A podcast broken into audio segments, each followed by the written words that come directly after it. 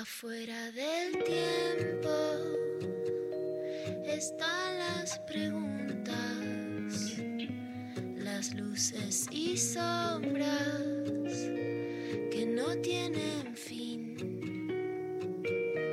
Ahí en la frontera están las señales, besando los bordes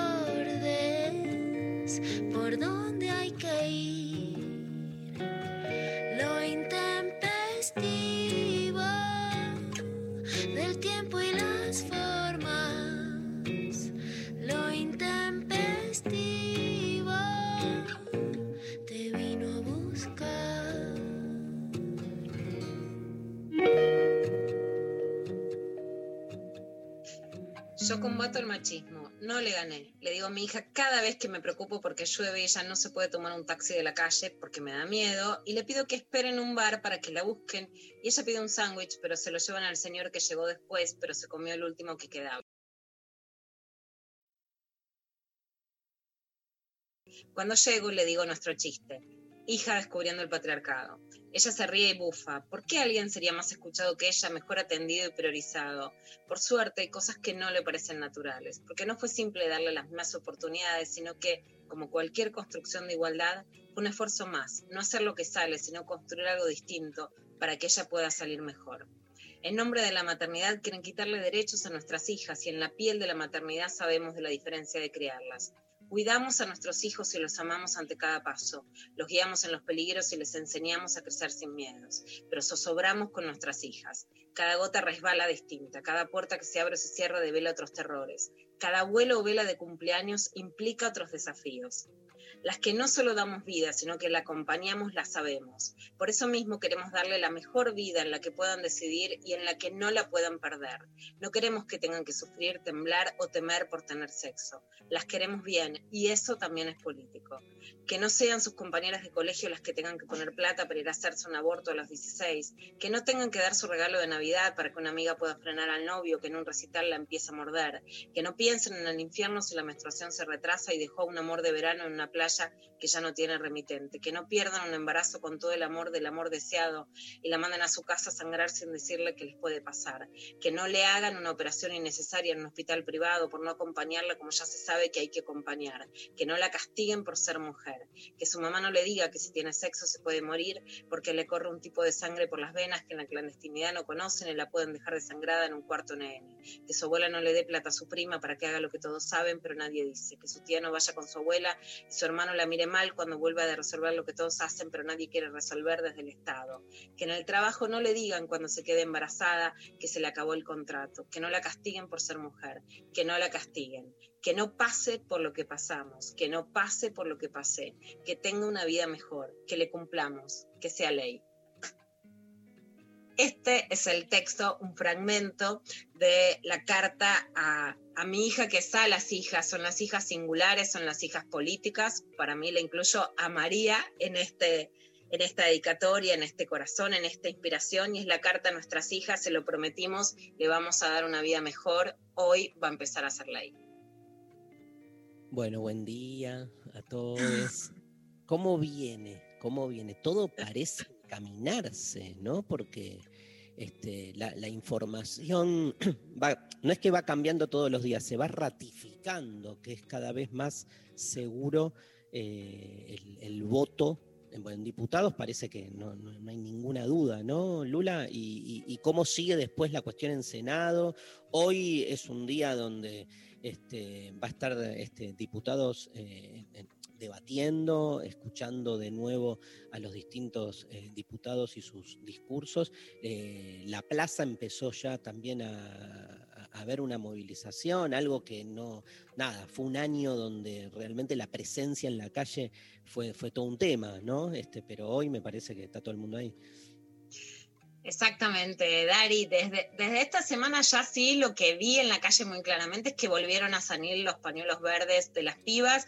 Hubo unas convocatorias a pañuelazos, bicicleteadas, pero esta convocatoria es con calle para que se sienta el fervor de las pibas. Empieza a las 11, ya en el, digamos, las los discursos abiertos en la Cámara de Diputados, se va a, a, intentar que no se alarguen y que especialmente, digamos, a ver, diciéndolo en criollo, que no embarren la cancha, ¿no? Lo que intentan los mm. sectores antiderechos es alargar el debate para embarrar la cancha, hacer mucha operación, hacer amenazas, hacer intimidaciones y generar un discurso muy virulento con la idea de que el otro lado somos asesinas. Por eso antepongo la idea de que este es un aborto por la vida y es justamente, ¿no? En pos de, eh, de proteger a las que vienen.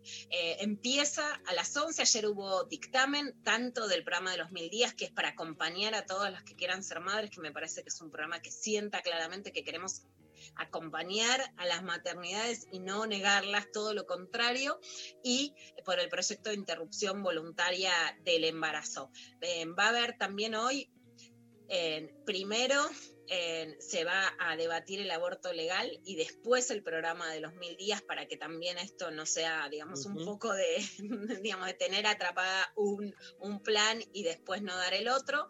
No se sabe con exactitud, pero se calcula que se puede votar entre las 4 y las 5 de la mañana. Esto decía que les recomiendo la cuenta de, de Flora Alcaraz que sigue el paso a paso legislativo y se estiman algunas modificaciones de las que estuvimos hablando ayer, que tienen que ver con la objeción de conciencia, hacer, digamos, hacer una reglamentación que es más conservadora, que es más retrógrada, que es dar la objeción de conciencia institucional y darle menos autonomía a las adolescentes de entre 13 y 16 años. Esos son los pedidos más conservadores a los que se supone que se va a aceptar.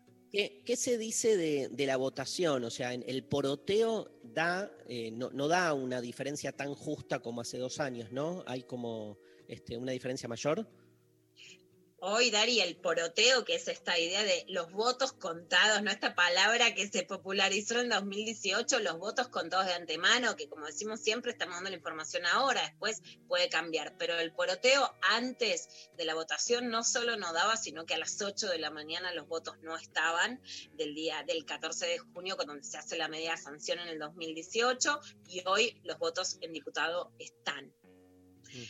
Hay también muy buena perspectiva en el Senado. Lo que se dice es que puede haber muchos aprietes en las provincias, por eso los senadores, que se sabe que son los que están indecisos o los que su voto estaba más en foco, no quieren decir que van a votar porque pueden sufrir muchas agresiones, intimidaciones y aprietes en sus provincias y lo más posible que en el Senado sea una sesión virtual. Entonces ellos van a estar de sus provincias, lo cual en el sentido de los aprietes es peor por eso no lo quieren devolar, pero los poroteos también. Dan, escúchame, los, tengo una pregunta, no sé si sabes, este, eh, pero los celestes, eh, hay, así como está la campaña, ¿no? que es como la organización, si querés, alrededor de la cual gira y ha girado durante tantos años la lucha por la ley.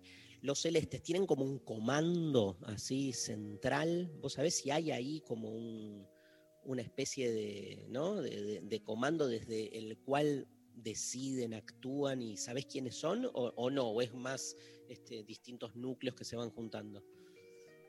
Mira, Ari, no es algo, eh, a ver, legitimado, blanqueado, igual es una buena pregunta y como siempre hago cuando me gustan tus interrogantes, voy a ir hoy al Congreso a preguntar más específicamente lo que me decís porque es justamente un punto neurálgico de cómo fue esa organización. No, no está blanqueada, digamos, si hay grupos por la vida, es muy llamativo también, por un lado hubo muchas divisiones, por ejemplo, el bloque con el que gana Amalia Granata, que se llamaba Bloque por la Vida, que eran tres mm. diputados, un pastor, un abogado que siempre interpuso amparos contra cualquier tipo de anticoncepción y ella en Santa Fe terminó dividido en tres. O sea, políticamente tiene muchas divisiones. Eh, actúan, que yo siempre digo, en bloque, ¿no? Eh, y se llaman, digamos, ¿no? Como Comando por la Vida, etcétera. Pero sí se fueron organizando más a partir del 2018, ¿no? Cada vez están más organizados y sin lugar a dudas forman parte de organizaciones internacionales antiderechos básicamente de... Eh, no te metas con mi hijo, no son una organización solo nacional y están muy ligados más allá de que por supuesto tienen fuertes lazos con la Iglesia Católica y especialmente con, con la Iglesia Católica a la derecha de Francisco, vamos a decirlo muy claramente, ¿no? Con la Iglesia Católica a la derecha de Francisco, ni siquiera con la derecha que representa a Francisco, o sea, están a la derecha del Vaticano y muy claramente y vamos a escuchar clavada de noticias el audio de la pelea de Victoria Donda con Cynthia Houghton, claramente a los grupos evangélicos conservadores que en Brasil y en otros lugares de América Latina jugaron fuertemente a ganar bancas políticas. Sabemos que así es como logran los evangélicos derrotar a Dilma Rousseff en el, en, en el, en el juicio que se le hace para, en el impeachment que se le hace para sacarla como presidenta. En Argentina solo llegó Cintia Houghton a ser diputada, o sea, el fracaso Claro. el intento político de los evangélicos es claro, pero en cambio, a partir de la unidad del Grupo Celeste, sí tuvieron un logro político, que fue la derrota del aborto legal, que fue su gran victoria. Claro. Bueno, tenemos un día tremendo. Este, la PECAR se nos va al, al Congreso. Yo no sé si mañana, este, igual esto se supone que se Sí, vota. mañana vamos a salir con todo y estoy por Ah, vale. supuesto. Pero escúchame, no, pero mañana a la hora del programa probablemente ya esté votada. No es que vas a estar este, ahí en el medio, ¿o sí? Yo creo que a la hora del programa tenemos media sanción del aborto legal. Esa sería la presunción hoy. Vivimos en Argentina, ¿no? Es un país, es un, esto es una montaña rusa, todos lo sabemos. La previsión es que a las 11 salimos en lo intempestivo y, y contamos Obvio. cómo está el clima o lo que haya pasado.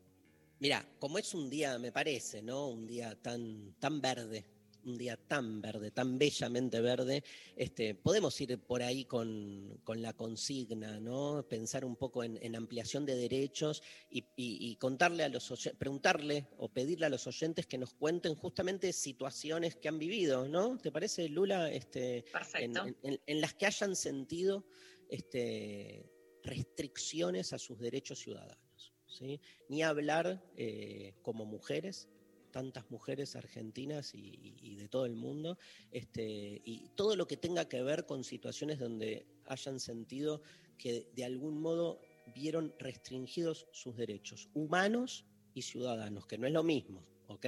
Nunca, siempre hay que separar que este, la ciudadanía nunca termina, obviamente, de representar a lo humano en su conjunto, porque si no, se da también esa situación anómala que el que no es ciudadano parecería estar por fuera de este, cualquier tipo de derecho. Me acuerdo siempre de Hannah Arendt con esa frase fundamental donde dice que la exclusión en nuestro tiempo es quitarle a alguien el derecho a tener derechos.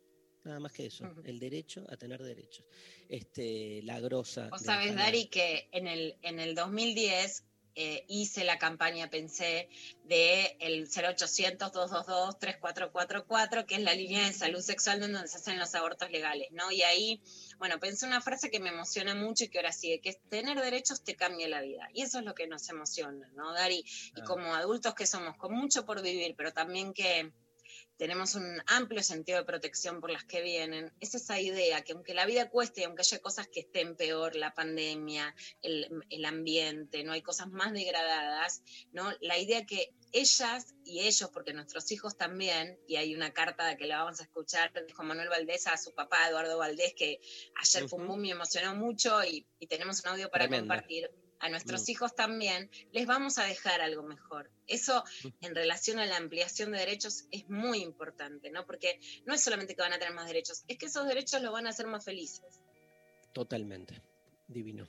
María, ¿dónde nos eh, graban audios? Nos pueden grabar audios contándonos historias, relatos de situaciones donde vieron, se vieron en el medio ustedes o de alguien restringidos sus derechos. Nos mandan al 11 39 39 8888 y también a través de arroba intempestivo en Facebook, en Instagram y en Twitter. Se viene la Intempest Fest. Se viene la Intempest Fest. Estamos choches. Choches es el domingo 20. ¿Ya tenés tu entrada? ¿Tenés tu entrada, Luciana, ya?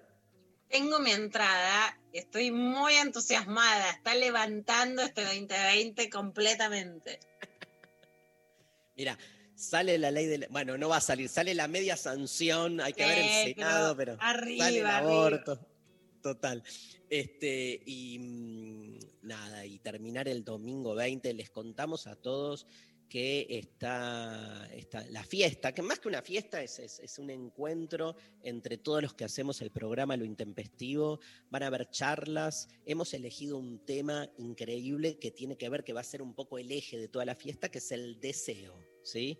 El deseo. Y entonces va a venir, este, bueno, con la Pecker vamos a tener ahí un debate acerca del deseo, sexo y amor. Mm. Mm. Te pica, ¿eh? Mm. Mirá que estoy yendo a pelear como una piba y estoy, viste que les avisé, me estoy Sí. poniendo los guantes, todo, me estoy preparando. Escúchame, este, pero ¿va a venir Lucky Luciana también al, al debate? O... Luqui Luciana te da vuelta en dos segundos. ¿Qué, ¿Pero qué, qué, qué puede pensar Lucky Luciana sobre el deseo? Seguro que Lucky Luciana no se vuelva patriarcal en su defensa del deseo. Ojo, ¿eh? Lo que Luciana no le decís cómo tiene que ser, cómo no tiene que ser, no, me- no la más planea a Lucky Luciana, porque Lucky Luciana no la más planea a nadie. Ahora le van a decir a Lucky Luciana lo que puede hacer o no lo que no puede hacer. ¿Es feminista? ¿Lucky Luciana es feminista? Nunca entendí. Lucky Luciana no necesita ser feminista. Lucky Luciana es, fe- es feminista con el palo de amasar, de, de feminista de- de- Claro, ¿sabe qué? A Lucky Luciana no la pasa a nadie, no es que tengo que ir a agarrar los libros, te tiro con el palo de amasar y listo, sin marco teórico, como dice Silvina Chaganti, que es otra feminista, pero esa me gusta, dice sin marco teórico. Le quiero preguntar algo. ¿Lucky Luciana eh, estaba con Trump o con Biden? Pero ninguno de los dos, eso parece que no saben ni tenerse el pelo, mal calzones, ¿qué le pasa? Pero, por favor, no, es- es- eso desgraciado, pero, pero se pelean por dos votos, ¿qué es eso? ¿Qué es eso? Va, va a ir, va a ir la mafia italiana y lo va a agarrar a todo, que por lo menos nosotros éramos amigos de Malcolm X, no de ese, ese Biden, ¿qué es? ¿Qué es ese? Trump, que se pelea, que dice, no, no perdí, no perdí, pero vaya a chorar a la chorería. ¿Hay posibilidad de que Lucky Luciana esté entre, digamos, la vanguardia si faltase algún voto en el Senado, ponele? Lucky Luciana haría como algo de sus trabajitos sicilianos. Luque Luchana invita a algún senador a que haga algún paseíto ese día, si, si le parece que está muy incómodo, si ah, le da miedo en la provincia, le van a ir a tocar el timbrecito, Luque Luchana le invita a dar un paseo en auto, le dice, vení, vení cena, vení para acá. Corta la luz de la provincia para que no suene el timbre, Lucky Luciana. Para que no se pueda conectar. Luciana le diga, pero si, tienen, si, son, si son tan cagones como ahora están diciendo en el tema Maradona, que tienen razón las nenas, por favor, lo vamos a invitar a Nápoles, a los senadores. Si son tan cagones, no se presenten a elecciones, muchachos. Bueno, Lucky Luciana va a estar presente en el Intempe Fest, María Stanriver, Martín Rechimusi, este, Luciano Lutero, eh, Sol Despeinada, La Inca, que hoy viene con, con su columna, este, y bueno, este, vamos a dar charlas, vamos a escuchar la Loli Molina desde México, que nos va a hacer la canción del Intempestivo, obvio. Ah, Vamos a cantarla todos juntos. Y bueno, las entradas están a la venta ya en la página del Conex, ¿sí? Así que ahí en, en las redes nuestras van a, va a estar circulando la data. Y bueno, estamos. Estoy viendo ahí con mi vestuarista eh, cómo ir vestido. Este, igual ¿Va a haber cambio que- de look? Luque Luciana se puso un poco celosa porque te pones saquito para la televisión. Y a mí que me gusta que venga bien vestido, nada, ¿no? Luque Luciana te va a tirar del moño para que te vista bien. Me ponen el saquito, no es que me pongo. Luque Luciana también te, la- te lo va a poner el moño. La pone. Lucky Luciana te la pone. Escúchame, pero eh, soy el único que tengo remera de lo intempestivo, aviso. Cierto. ¿Has visto que cumple el 28 de diciembre? Sería bueno, es. podría la producción que le sobra dinero, ¿no? Podría eh, mandar a hacer remeras para el día de la Intempest Fest. Este, sí, sí. Igual a la mía. Gestiona todo acá muy bien. Escoltora. Escoltora. Es un llamado a hola Daniela, soy Canteri, si nos estás escuchando. hola, hola, probando. ¿Quién hizo la remera que me regalaron a mí? No, ni sabemos. No, mucho tiempo. Bueno, este, bueno, están llegando mensajes, ¿no, Pablo? ¿Ya? ¿Vamos bien? Vamos bien, vamos entonces este, a la primera pausa, muy contentos de hacerlo intempestivo, un día, la verdad, hermoso. Ojalá que sea el día este, como estamos esperando hace tanto tiempo. Eh, nos vamos escuchando, espera que me, perdí, acá estoy. Nos vamos escuchando, si te parece, querido eh, Pablo González, a Soundgarden, un temazo, Black Hole. San. Arrancamos con esto la mañana de lo intempestivo.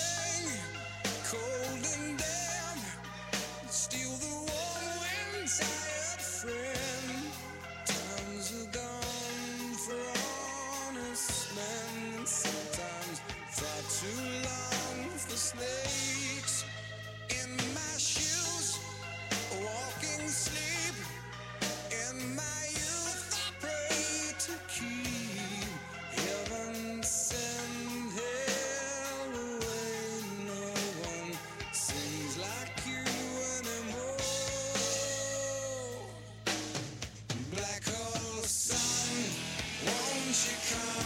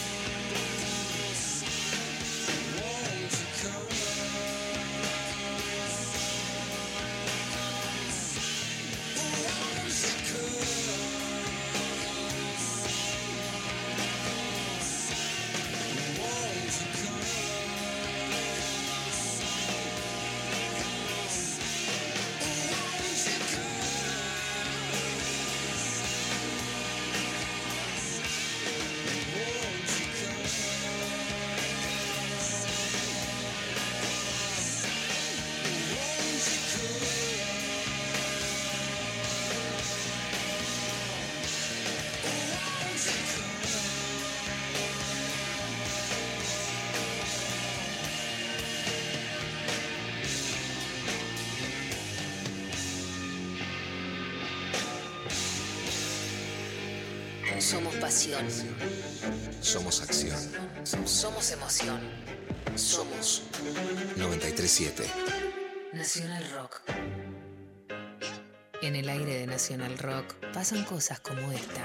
Recorreremos la historia del rock, del pop, de todos esos géneros, pero hoy, el último domingo del mes, hacemos un domingo de 1986. ¿Es solamente de música de 1986? No, es de toda la década, así que van a escuchar música de los 80 en general. Avisos de la tele, comerciales, jingles de los 80, porque después de todo no es tan malo sentirse bien. La Casa Rodante. Domingos de 14 a 16. Frankie Landon. La Casa Rodante. Casa Rodante. En 937. Nacional Rock. 937. Estamos en Twitter. Arroba Nacional Rock 937. Hasta las 13. Estás escuchando Lo Intempestivo. Con Darío Stanraiver Luciana Pecker. y María Stanraiver. Muy bien, están llegando mensajitos. Primero quiero leerte, Lula, llegó un mensaje diciendo, llorando con ese fragmento de la carta, gracias Luciana, ¿dónde la puedo encontrar entera para difundir? Eh, Mercedes nos manda ese mensaje, bueno, ya está subida, colgada en, en nuestro Instagram, ¿no, Sofi? Eh, está ahí el link o en la historia para que vayan directamente haciendo un solo clic a encontrar el texto completo. Eh, Muchísimas gracias. Es, eh, es la nota, si no, la pueden googlear por el nombre porque es lo más fácil, porque a veces esto, no entramos directo a los portales. Entonces, si no la buscan en Infobae, la pueden buscar por el título que es este, ¿no? Carta a nuestras hijas que van a, les vamos a cumplir, van a tener más derechos. Por el nombre de la autora les digo, para que busquen también algunas periodistas, Mari, me parece súper importante decirle a las pibas, ¿no? A quienes pueden seguir hoy en Twitter, quienes están cubriendo. Mis recomendaciones son Mariana Iglesias de Clarín. Y a lo mejor probablemente no leamos Clarín, pero no se pierdan las notas de Mariana. Síganla en Instagram, síganla en Twitter. Pone toda la, la- la- la información momento a momento. Florencia Alcaraz está haciendo una cobertura momento a momento. Mariana Carvajal son las tres referentes que yo más sigo. Las pueden seguir en Instagram y a partir de ahí van a sus notas en página 12. Giselle Sousa va a estar cubriendo, Mariana Fernández Camacho, ¿no? Hacemos algunas recomendaciones. ¿Vos a quién seguís, Mari? ¿Con quién te informás? Buenísimo, yo las sigo a todas, obviamente. Básicamente hay que entrar al Twitter de Luciana y ver a todas las personas que sigue Luciana, esa es otra opción, y empezás a seguir a todas y ahí tenés información garantizada. Eh, no, también es cierto que está circulando mucha, o sea, eh, es depende, ¿no? Cada uno, el, el timeline, ¿no? Que se le arma por los algoritmos, por todo en su, en sus Twitter, Instagram, o lo que sea. A mí, por suerte, me aparece siempre data piola y, buenas cuentas, pero sí es cierto, y ayer justo lo hablaba con unas amigas que eh, decía, me, empezaron a hablar por un grupito que tenemos diciendo, che, ¿y a- ¿saben dó- dónde sacar data? Porque no, no siempre, digamos, cuando una quiere seguir el, minuto a minuto, por decirlo de alguna manera, de lo que está pasando, eh, a veces cuesta llegar a, tener información o información que sea la que queramos eh, leer y, está bueno en ese sentido y una de mis amigas recomendaba hacer esto, ¿no? De ir a buscar eh, los twitters o las, las redes específicas de las periodistas más que a los diarios o más que a los portales en situaciones como, como la que estamos viviendo hoy, ¿no? Donde, donde hay, la información circula de otra manera y es, y- y es mucho más piola a veces eh, ir directamente hacia los, eh, las cuentas de Twitter de las periodistas que sabemos que van a garantizar eh, buena data, ¿no? Por Este- supuesto, Mari, que la transmisión, para quienes la quieran ver directo, va a estar en Diputados TV, que se vuelve una fiesta, ¿no? En estos momentos. Pero sí es importante porque pasó en el 2018 y ya empezó a pasar, ¿no? Que hay mucha tirando fruta, ¿no? En estos días decían no salen, en el 2018 no vayan, bueno, hay mucha fruta. Bueno, entonces para esquivar la fruta, que quiere decir la mala información, la fake news, o lo que alguna piensa, pero no está, digamos, chequeado.com, intentar seguir algunas periodistas, incluso de medios que no les pueden gustar, pero que ya sabemos que garantizan una buena cobertura. Buenísimo. Bueno, te mm, leo uno de los mensajes que llegó eh, a través de Twitter. eh, nos mandan, quise olvidarlo, dice Diane Bell.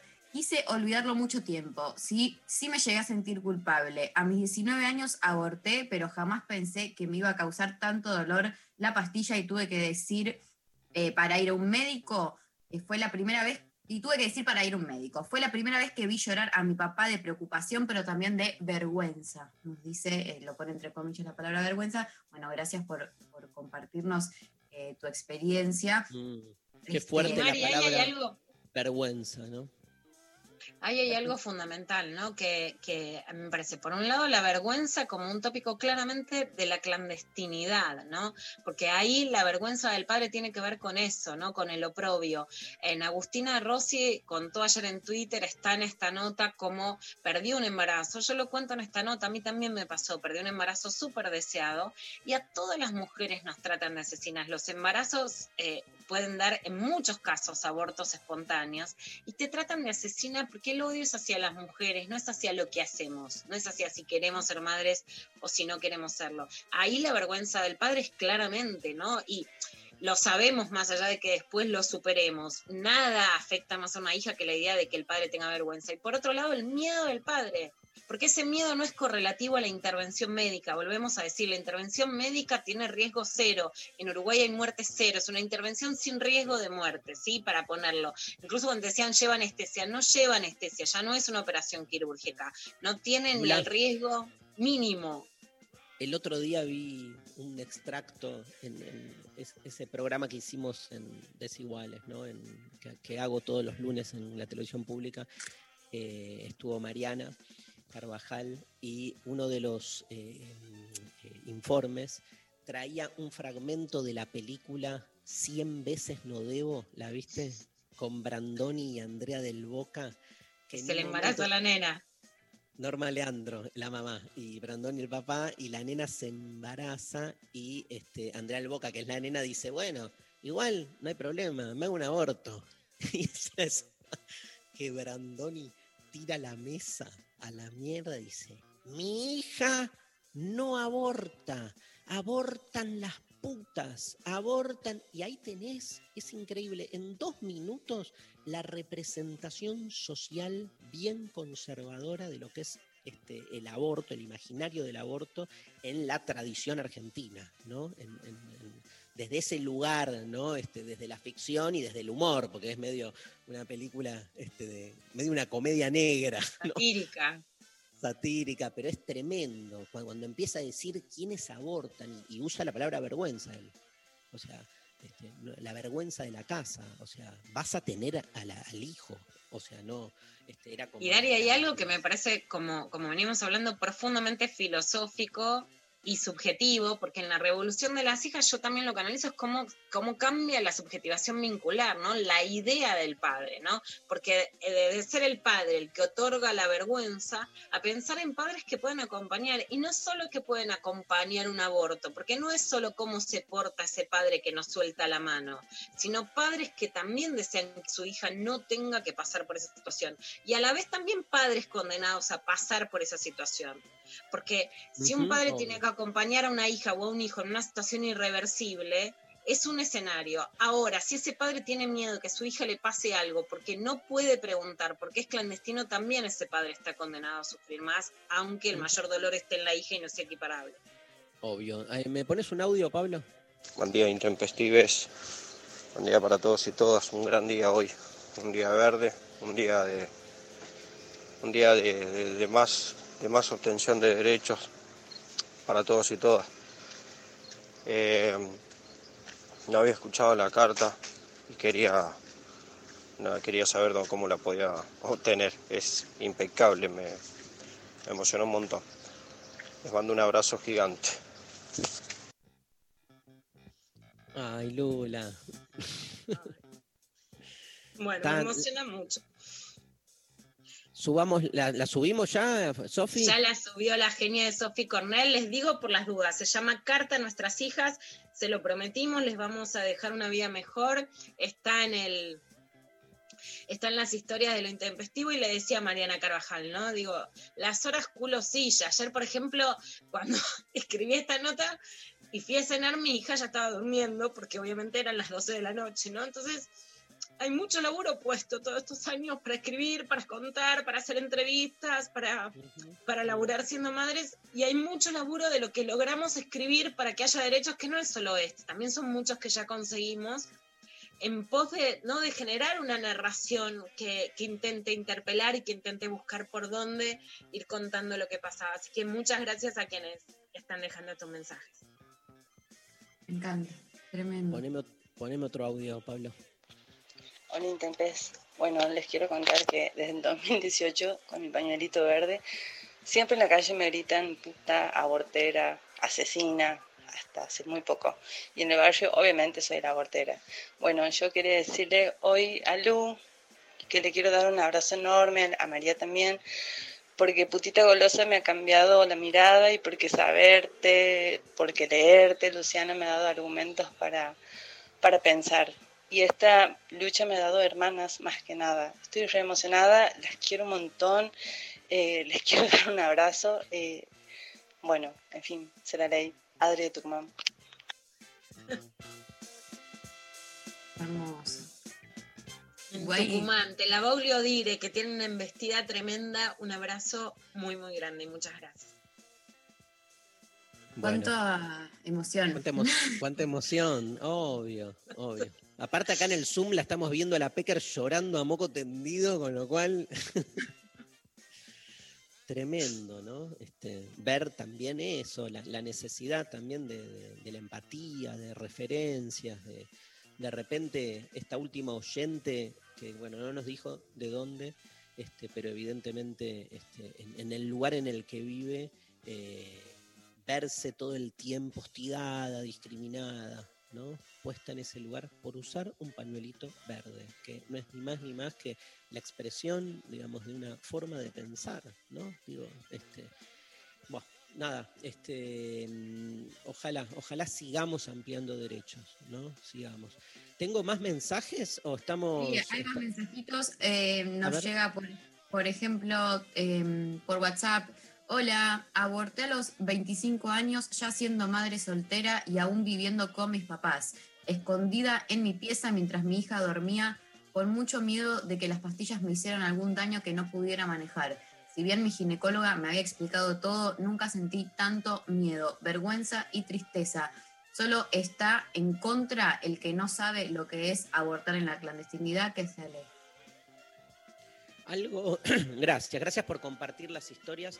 El otro día, nada, ya como dijo alguna vez eh, la Pecker, tanto se habló, tanto argumentos, como que en estos dos años del 2018 a hoy, obvio que no, no aparecieron ¿no? Argumentos nuevos, como así, perspectivas distintas, porque ya está puesta toda la carne al, asador, ya sabemos, digamos, qué es lo que se está discutiendo pero este, nada, no, no, deja de, de- de sorprender igual las historias que escuchamos, ¿no? Este, y eso, y, cómo, a mí lo que me impacta mucho, Lula, nada, voy a decir boludeces que ya se dijeron mil veces, pero este, cómo el, el antiderecho sale a defender tan fuertemente lo que ellos, digamos, este, eh, conciben como defensa de la vida y no lo hacen en otras instancias, ¿no? Como eso me parece, o sea, de última, si alguien es como, siempre me acuerdo, digo, ha- hago un paralelo, no tiene nada que ver, pero siempre me acuerdo de Milton Friedman,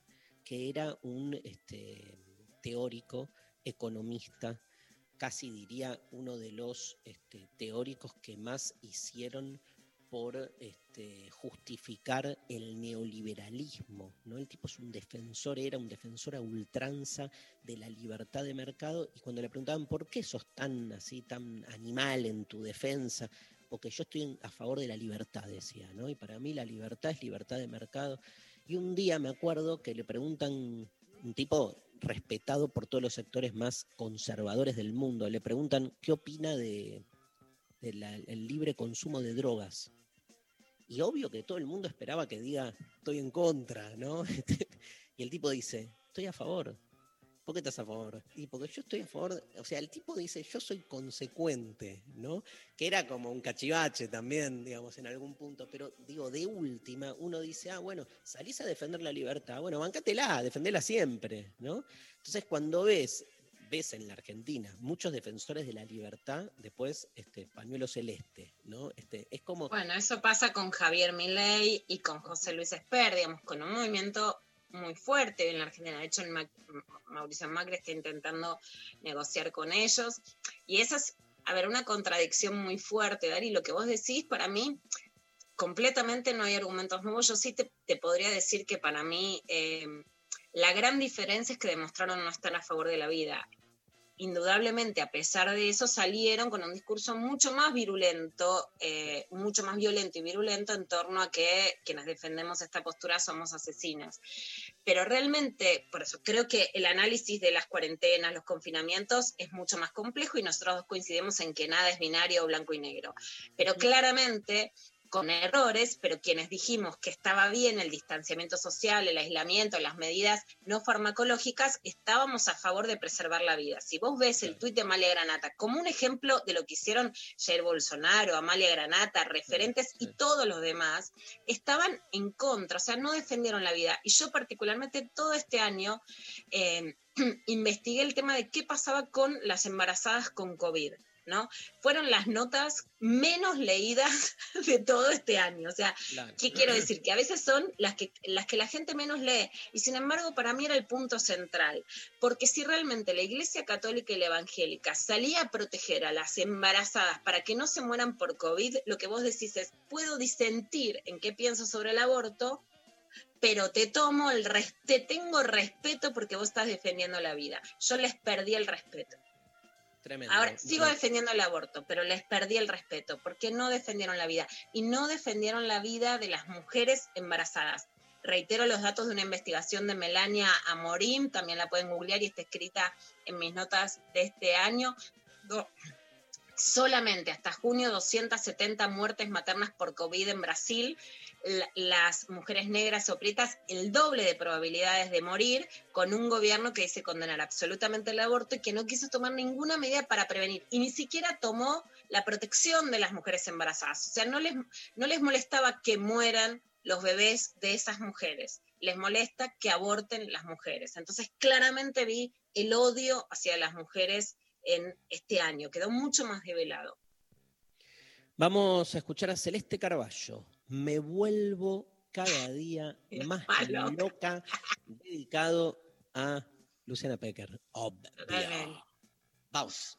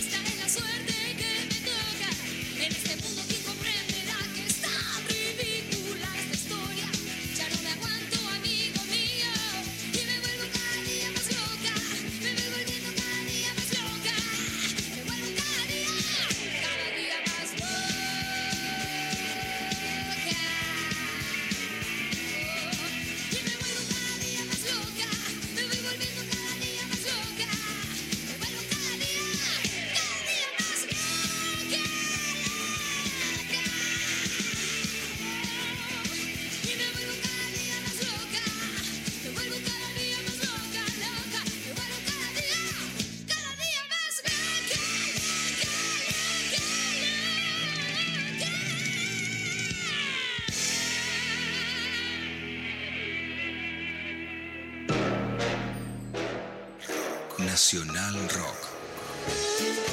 La soledad de estar acompañado.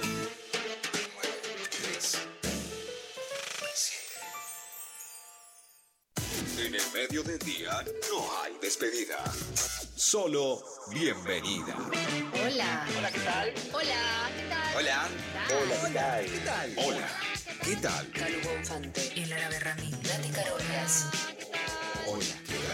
Lunes a viernes de 13 a 17. 937 Nacional Rock. Gracias por elegirnos y gracias por quedarte en tu casa. Nuestro compromiso es con el aire y con la salud. Por eso, respetando las normas establecidas, desde Nacional Rock seguimos trabajando para que no te falte la radio, para que te informes, para que te diviertas en estos tiempos tan difíciles y tan inciertos. Tu compañía es la nuestra. 937 Nacional. Nacional Rock. Hacé la tuya. Lunes a viernes de 11 a 13. Lo intempestivo. Darío Stanraiver. Luciana Pecker. María Stanraiver. A ver, eh, clavada de noticias en eh, el Intempest Fest. A mí me encantaría. Vos sabés que yo te meto noticias a todo. Vos me, vos me das el pie, yo te tomo la mano. Pero tiene que tener Yo sabés cómo te hago un combo de noticias del año, por supuesto. Clavada Fest. Clavada. Fest, ¿sabés qué? Clavame toda. Puede ser, tipo, las cuatro noticias que elijas como las más grosas y. Bueno, hay que producirlo, ¿no? Pero estaría, estaría bueno ahí como Yo una te elección. produzco. Y después, y después, claramente, lo que no le dijimos a, a los oyentes es que va a haber eh, eh, sexting. Sextean- sexteo exquisito, sexteo exquisito completamente. Ni hablar. Hablar, O sea- ya hay gente que me lo pide, necesito garche, ya yo y Canteri también tiré un meme de- con un perrito, Luciana promoviendo garches en, En principio. Luciana. Pecker y Darío Stanriver, después vemos el resto. Si se prenden María, Rechi. Vamos a Chan Chan. Ayer vi Capuzoto, Jorge Suspenso.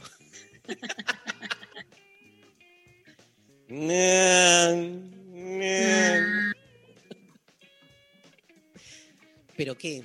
¿Que, ¿Que sexteamos con el público? ¿Sería eso? Sexteamos con el público y armamos, es como una clase de buen sexteo, un sexteo poético. Ah, ah, Ah, cierto, lo que habías contado lo del sexteo exquisito, como el A mí me encantó. El público lo recepcionó muy bien. En mis redes la gente estaba chochísima. Pero Vamos, Lula, ¿viste? es como podemos, podemos también, digo, para que la gente se sienta participando, podríamos pensar como ahí sortear tipo random y que alguien, este, ¿no? No. Para querés mí- sortear personas. Ya no querés No. regalar. Tipo que somos muñecas inflables. Yo sí, mira, te prometo algo. Yo te consigo, tengo muchos sex shops que me Sí. ofrecen regalar para el sorteo juguetes. Yo sola no me animo, pero si vamos todos, Luciana. nos organizamos, Yo me reanimo. jugueteamos todos. ¿Querés sex Ah. toys? Te doy sex toys. Vamos con ¿Usted? Sextoy. Pablo González y yo nos animamos. Perfecto, yo también entonces. ¿Qué mostrás, Pablo? ¿Eso es un juguete sexual para vos? Mira, sí. No, lo, no lo veo, no lo veo. Mm, Tu no amor al mate, boludo. Tu amor. O sea, no haces otra cosa que besar el mate, como el coso de Bilardo, ¿te acordás? Ay, Dios. Ay, qué horror. Qué horror. Nunca más. María, ¿ibas a decir algo?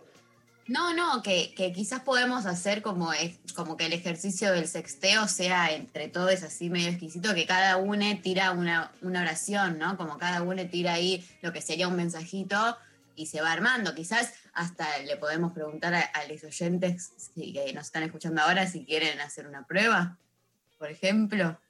A mí me copa. Yo que tiren un sexteo, una frase de sexteo y las vamos uniendo. Yo me voy con mi cuadernito y organizamos el sexteo. No se olviden que va a estar Sophie Cornell de capitana del chat. Entonces se pueden armar grupos de sexteo y todo lo que puede pasar. Uno les es da la caña de pescar, no les da el pescado. Sofi es muy buena decapitando, más que decapitanda. Decapitana, decapitando.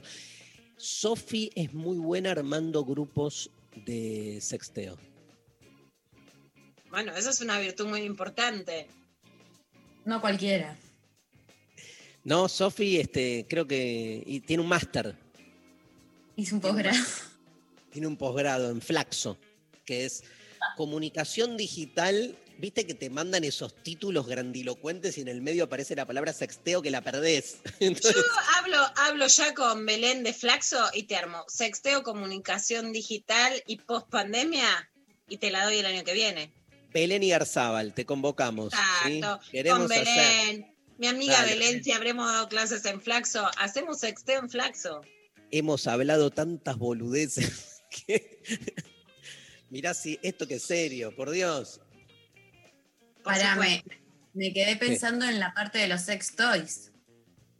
¿Qué querés con los sex toys? ¿Qué es? Que se Que sorteen. sorteemos. Para mí, para mí hay que sortear, hay que pensar eh, de alguna manera de que en, el- en este sexteo que se arme a- a- haya un, un sorteo que acompañe de algún sextoy, algo. Perfecto, te lo consigo. Me lo pedís, lo tenés, María. Un servicio a la hay, comunidad. hay sex- sextoys para la comunidad que venga a la Intempefest. O sea, los que, ahí está. Los que participen del sexteo exquisito en la Intempefest van a tener acceso a un sorteo. Yo después lo produzco. El sorteo es Con de. Carlos Acán te lo garantizo. Pero el sorteo es de juguetes sexuales. Sí. Los Perfecto. tengo que conseguir, pero los voy a conseguir. ¿Y nosotros podemos participar también? O... Sí. Me encanta. Eh, con todo esto, no sé cómo vas a hacer, pero tenés que arrancar con clavada de noticias. Levantamos todo, podemos todo. Mira, bueno, una noticia de último momento a las 11, el presidente arrancaba con una conferencia en la Casa Rosada. Y acá Pablo González me manda el título de crónica de una frase, una de las frases de más declaraciones que dijo Alberto Fernández. No hicimos, no hicimos todo lo que esperabas, pero sí lo que no podías esperar, ¿no? Este es un balance del año de Alberto Fernández, pero no viene a colación de nada, sino a un chequeo que hizo ayer chequeado, que el título fue que Alberto Fernández cumplió 3 de 20 promesas de las campañas chequeadas. También está chequeado que tiene bastante mala leche este chequeo. ¿En qué sentido? ¿Qué vas a decir en la pandemia? Por ejemplo, dice, volver a potenciar el Mercosur y sale amarillo como si fuera un semáforo en proceso de morada. Y sí, ¿qué querés? Que el Mercosur con las fronteras cerradas se expanda. Volver a generar consumo para que la economía vuelva a funcionar. Incumplida, en rojo. Y hay una crisis mundial. Voy a ayudar a que las exportaciones crezcan. Incumplida, dice. Y están cerradas todas las fronteras del mundo. Vamos a crear el Ministerio de la Mujer cumplida y eh, vamos a tener un INDEC que funcione bien, Dari, que fue una de tus preguntas en el año, cumplida.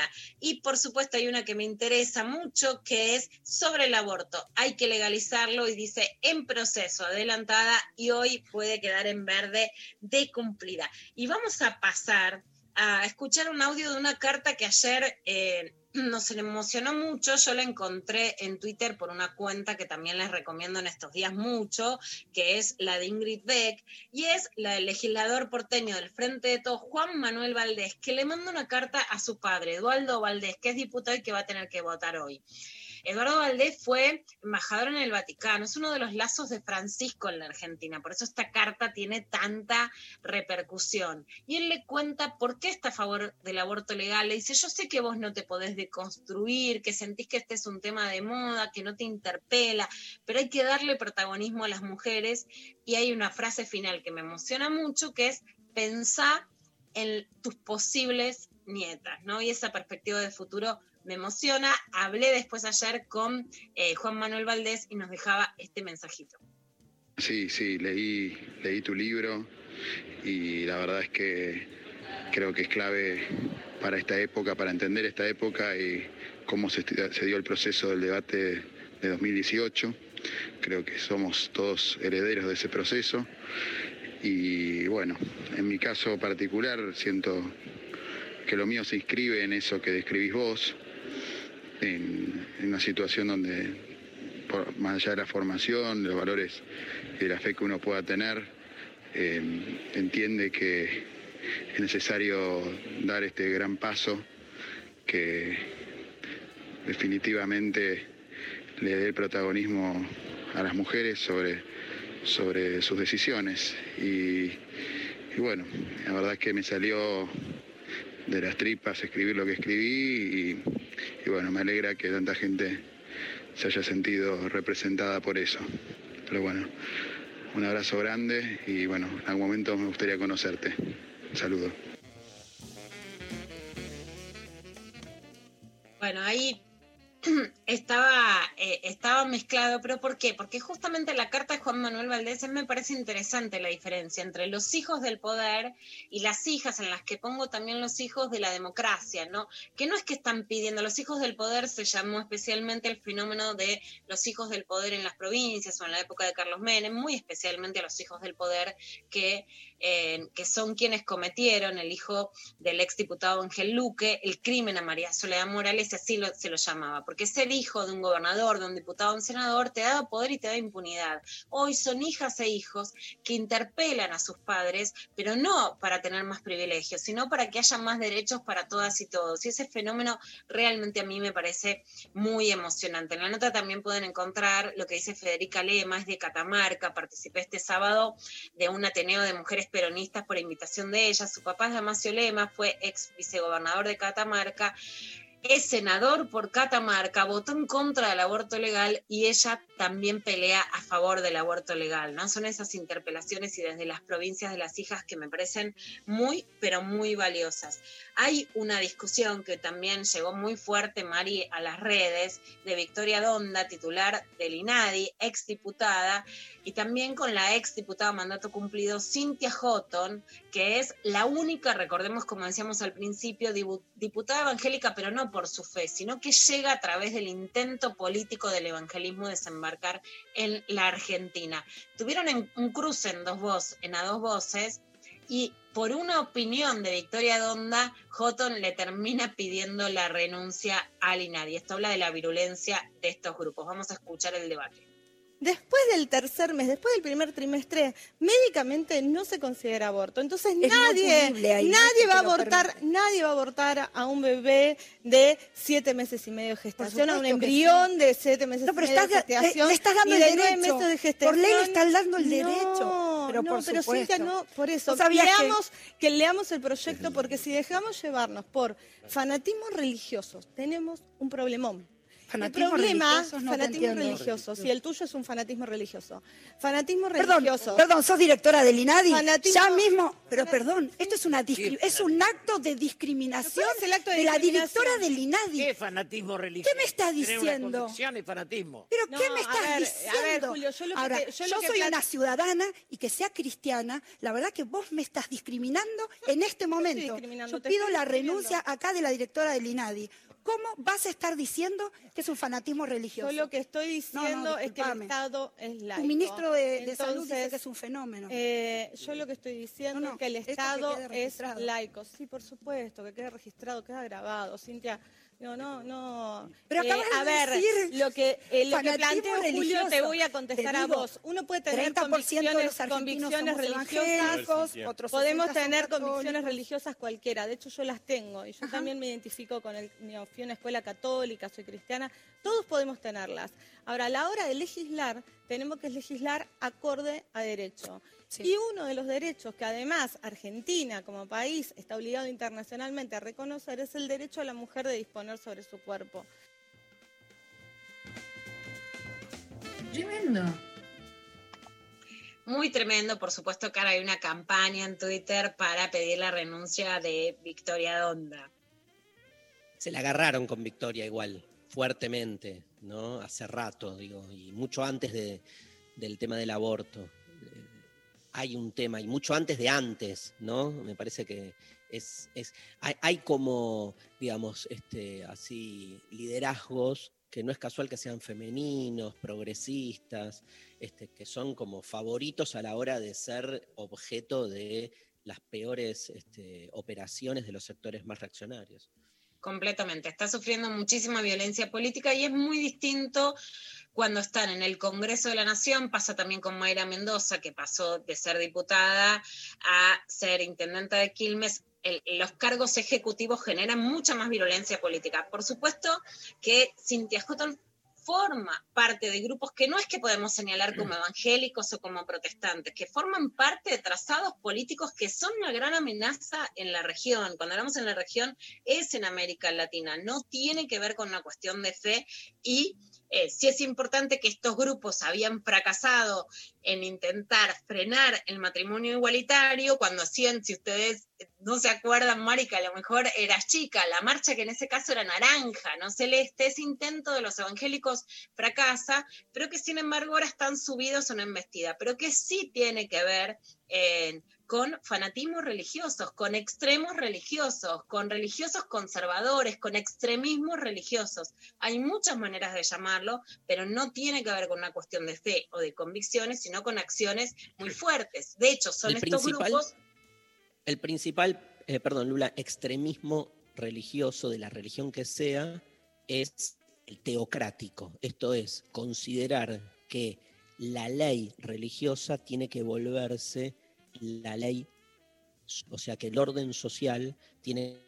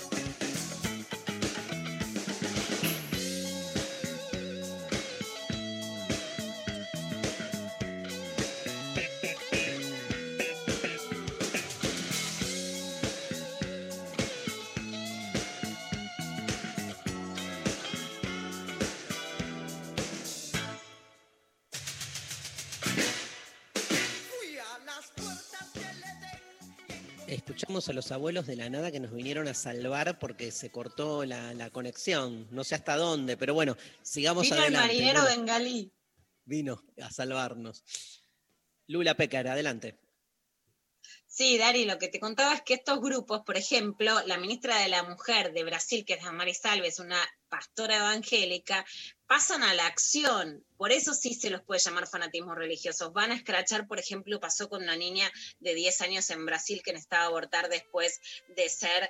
eh, de ser escrachada por la propia ministra y pastora evangélica, ¿no? Por eso forman parte de un grupo que no es solo su propia fe, sino cómo ejercen, no solo la incidencia en las políticas públicas, sino directamente en las víctimas. Bueno, vamos a escuchar acá una perlita. Yo creo que esto es lo que tendría que ir al Clavada Fest, que son las perlitas del año. Bueno, por supuesto, uno de los ganadores de, de este ranking seguro podríamos votar a ver cuáles son las perlitas. Es Eduardo Feynman, que habla de imputabilidad, menores, aborto, a ver qué sale de ese cambalache. Vos fíjate que aquellos que están en contra de, la, de bajar la edad de imputabilidad a 14 años, ponele, están a favor y levantan el pañuelito verde para que una chica de 13 decida terminar con un niño por nacer. Es raro.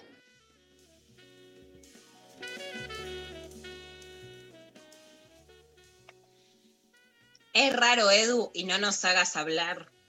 No nos hagas hablar. Porque somos muchas las que conocemos tus mensajitos. Es raro que dice, para que una niña de 13 decida terminar con un niño por nacer. O sea, lo que está diciendo es que quiere que las niñas de 13 sean madres. Porque hay muchas cosas que ahora no se animan a decir, ¿no? Y realmente cualquier persona que vea a su hija de 13 años diría, yo no quiero eso. Y está diciendo eso está diciendo que las niñas de 13, o sea, que las adultas hagan lo que quieran en la clandestinidad, pero que las niñas de 13 sean obligadas a ser madres.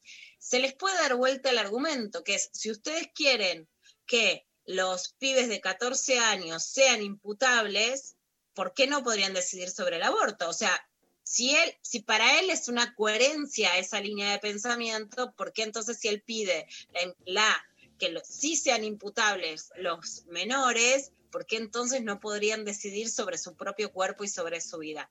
Por supuesto que de lo que se habla es de la protección, entonces tiene un sentido la protección integral de niñas, niños y adolescentes, pero Edu da para todo. Y para seguir dándonos todos los gustos, pasamos de Edu Feynman a Silvia Mercado en el programa de Ernesto Tenenbaum, Ernesto Tenenbaum y María Donnell en Corea del Centro. Vas a ver todo lo que te baraja Silvia Mercado.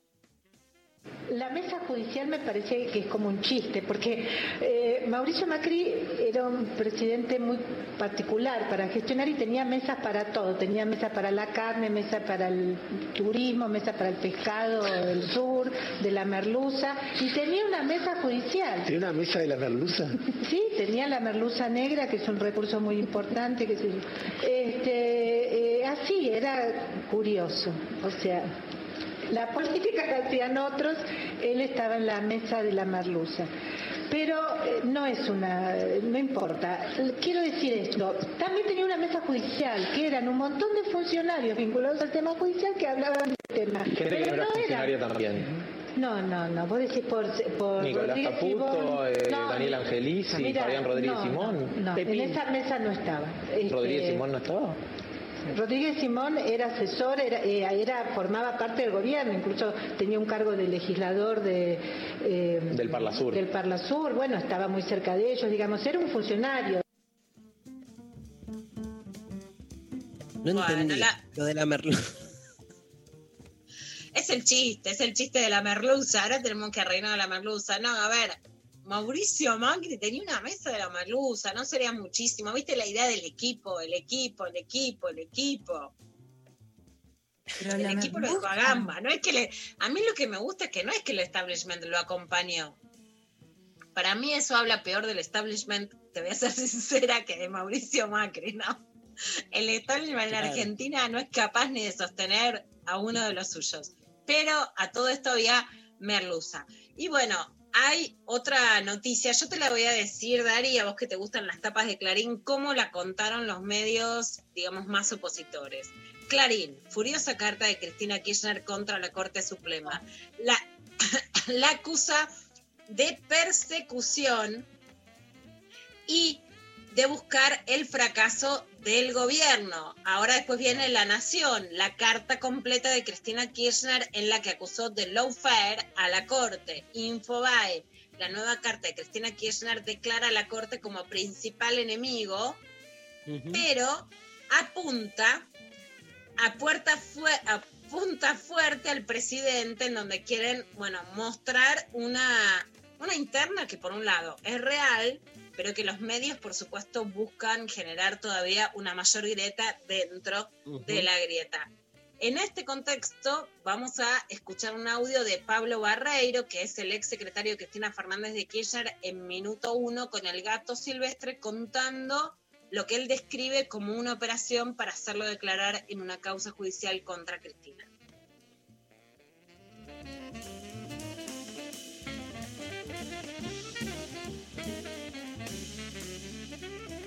Porque este chico me dice, mira, yo mañana a las 8 te paso a buscar en un auto de la y entras por atrás, te un fee, hablas con Stornelli, decís lo que tengas que decir, eh, te arrepentís eh, y te vas a tu casa. Y a los 15 minutos lo tenés a tu padre en tu casa. Así, de esa manera era como que jugaban con, con la libertad de cada uno, ¿no? O sea, y tenían una impunidad al hablar, hablaban de Stornelli como el gordo, el, el- el eh, Bonadío, o sea, como que eran íntimos, que, que eran ellos los que manejaban, digamos, la, la justicia, ¿no? En, en una palabra. Y bueno, nada, salimos de ahí de la reunión totalmente atónitos y, bueno, mi hermano dijo, no, no, no, no, no vamos a ir con esta, vamos a aguantar. Y, y agarramos y apagamos mi teléfono y mi hermano me escondió en un departamento en Buenos Aires, eh, porque obviamente que estos pibes daban miedo, ¿no? Daban, decían, uno decía, dónde, está- dónde vivía mi padre, que había un auto de la AFI estacionado afuera, y ese día, en el prime time de, Feynman, que estaba en América en ese momento, a, las- a esta hora, eh, sale una alerta, una alerta diciendo inminente detención de Pablo Barreiro, el secretario, el ex secretario de Cristina. Mi papá me llama, lo llama mi hermano, me dice, ¿es verdad lo que está pasando? Me dice, ¿es verdad que pa-?" No, no, quédate tranquilo, es mentira. Le digo, pero quédate tranquilo, papá, que es una operación. Le digo, no pasa nada. Bueno, fíjate cómo operaban primero con los, Claro, con los claro. médicos, ¿no? Porque en el juzgado no había absolutamente nada, no había ningún pedido, pero bueno, obviamente que, que, que uno al no estar preparado sale corriendo y dice, se entrega a, a lo- a los brazos de estos muchachos. Wow. Bueno, esto es parte de, de las declaraciones y de lo que se está conociendo, sí, por una trama judicial muy fuerte y por Cristina que va a un embate con la, con la Corte muy fuerte a través de esta carta y de lo que implicó la medida contra Armando Vudú, que en ese caso significó una defensa eh, de Cristina en donde se dictaba su prisión domiciliaria. Bueno. ¿Algo más, Lula? Acá estamos, Acá esperando en este día. María, ¿tenés algo para contarnos? Tengo para contarles que hoy y mañana la Nacional Rock va a estar cubriendo en vivo todo lo que pase en el Congreso. Hoy hasta la noche, eh, y incluido, y mañana desde las 7 de la mañana hasta las 21 horas, acompañando desde la radio con móviles, entrevistas y testimonios de las protagonistas de un día que quedará en la historia del feminismo de nuestro país. Qué Ahí bueno. estuvimos hablando con Mikel Usardi y también yo me voy a quedar en el Congreso. La idea es dormir. Veremos dónde, en algún lado. Nos tiraremos en algún piso, en la calle, en algún hotel. Vamos a ir a donde sea, pero vamos a estar ahí y vamos a ir saliendo por la Rock Nacional. Impresionante, nos vamos, se viene la Inca, ¿eh? Tengo ganas de ver cómo se va a vestir la Inca en, eh, en la fiesta de lo intempestivo. ¿Qué dicen? ¿Por, por dónde va a ir la Inca? Va a ir un La clásico, un clásico y moderno. Eh, no, no. Viste que viene subiendo la Inca a sus redes como fotos de distintos vestidos. No sé si. Yo soy muy este, Inca fan, entonces le sigo todo y tiene, tuvo como una etapa así de. Aparte, unos vestidos que encontró, creo que de su abuela. Ahora le voy a preguntar. A ver con qué se viene. Este, nos vamos a la pausa, González, ¿te parece? Vamos escuchando a Nahuel Penisi y Abel Pintos. Juntos hicieron este hermoso tema, Mundo. Sabes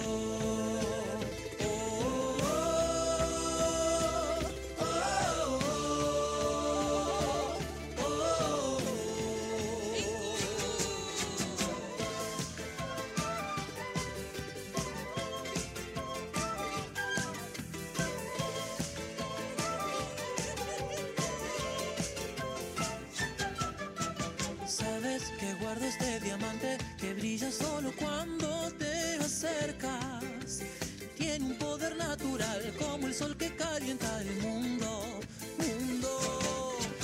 Mira, si frotas el diamante, el cielo se transforma y cubre todo. Como si bailaras con el ritmo del corazón del mundo.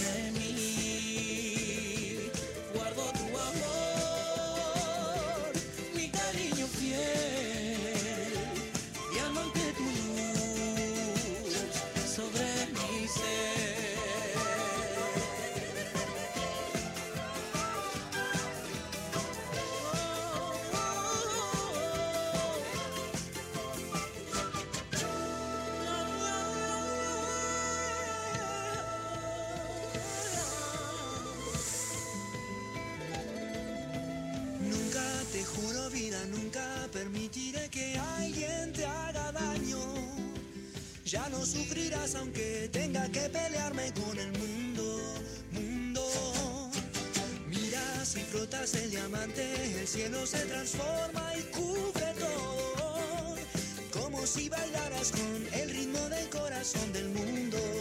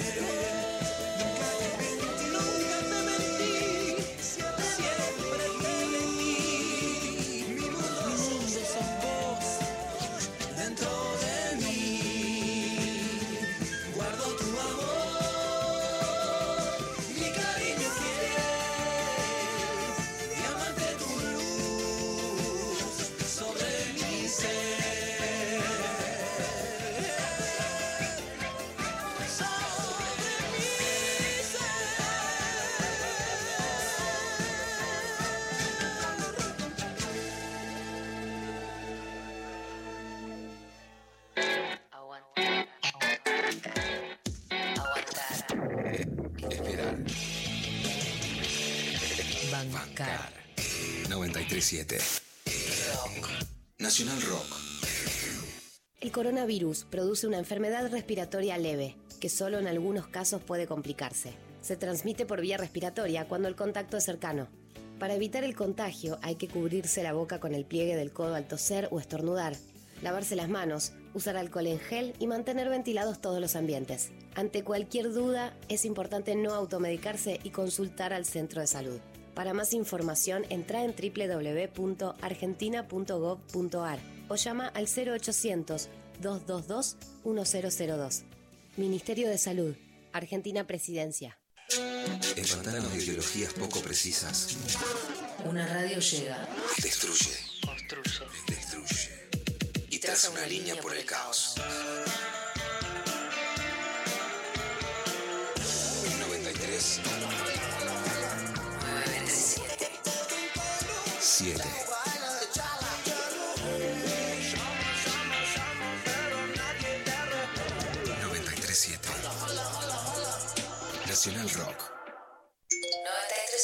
Seguinos en Facebook, Nacional Rock 937. De 11 a 13. Lo intempestivo. Nacional Rock. Dicen las malas lenguas que la Inca, que está ahora conectada desde la ciudad de La Plata, este, va a participar activamente del sexting exquisito de la Intempest Fest y que va a mostrar lo que nunca hasta ahora ha mostrado en sus redes privadas. ¿Hay algo que todavía no mostraste, Inca? muchas cosas. Yo igual no, o sea, yo no creo en la ilusión biográfica de las redes sociales. Para mí las redes sociales es para mentir. En ese sentido hago un uso muy literario. O sea, sí, uno cuenta cosas de uno, pero están tan, es literatura, están tan transformadas, hipérbole, inventos, y uno en realidad no está mostrando cosas de uno. Y además uno, ¿qué es uno? Vos lo tenés que saber, uno es muchos. Tu vida Así que privada. yo no, en realidad muestro, di- digo cosas que parecen privadas, pero son efectos de intimidad. En realidad no es la intimidad real. No, obvio. Y en el, El- sexting, la verdad que yo no voy a poder hacer nada. Yo los voy a como, yo voy a ser la que los aplaude de costado y digo, vamos, sigan así, muy bueno, ¿eh? O no sé, porque la verdad Voy- que no sé qué podría aportar. Mira, te quiero decir muchas cosas. Para mí sos una de las más sexy principal- de la Argentina. Primero, podés, podés aportar inspiración. Segundo, podés aportar, de, podés ser la mano, la, la mano de Aguer. Que ya La mano- la mano La de Aguer, a ver, ¿qué diría Aguer? Claro, eso me gusta. ¿Qué diría ayer? Eso está bueno. Eso está bueno. Esperá, esperá. Pero quiero decir algo, este, antes que nada, todo lo que decís, estoy de acuerdo, pero vamos por más. Tu vida privada es un cuento. O sea, lo literario no está solo en las redes, está también en tu privacidad, no jodamos, Inca. Bueno, sí, lo que quiero decir es que ahí, qué sé yo, eh, lo que quiero decir es que no hay, porque vieron que a veces hay una crítica de las redes sociales que justamente ya no hay intimidad, ya no hay ese doblez que existía en la modernidad, que la vida privada era una esfera separada de la esfera La pública. Bueno, extimidad. La Claro, esas críticas yo no estoy de acuerdo porque, por esto, porque creo que muchas veces hay una construcción, no hay una transparencia. Obvio. Lo que mostramos en las redes no es lo que realmente somos en un punto.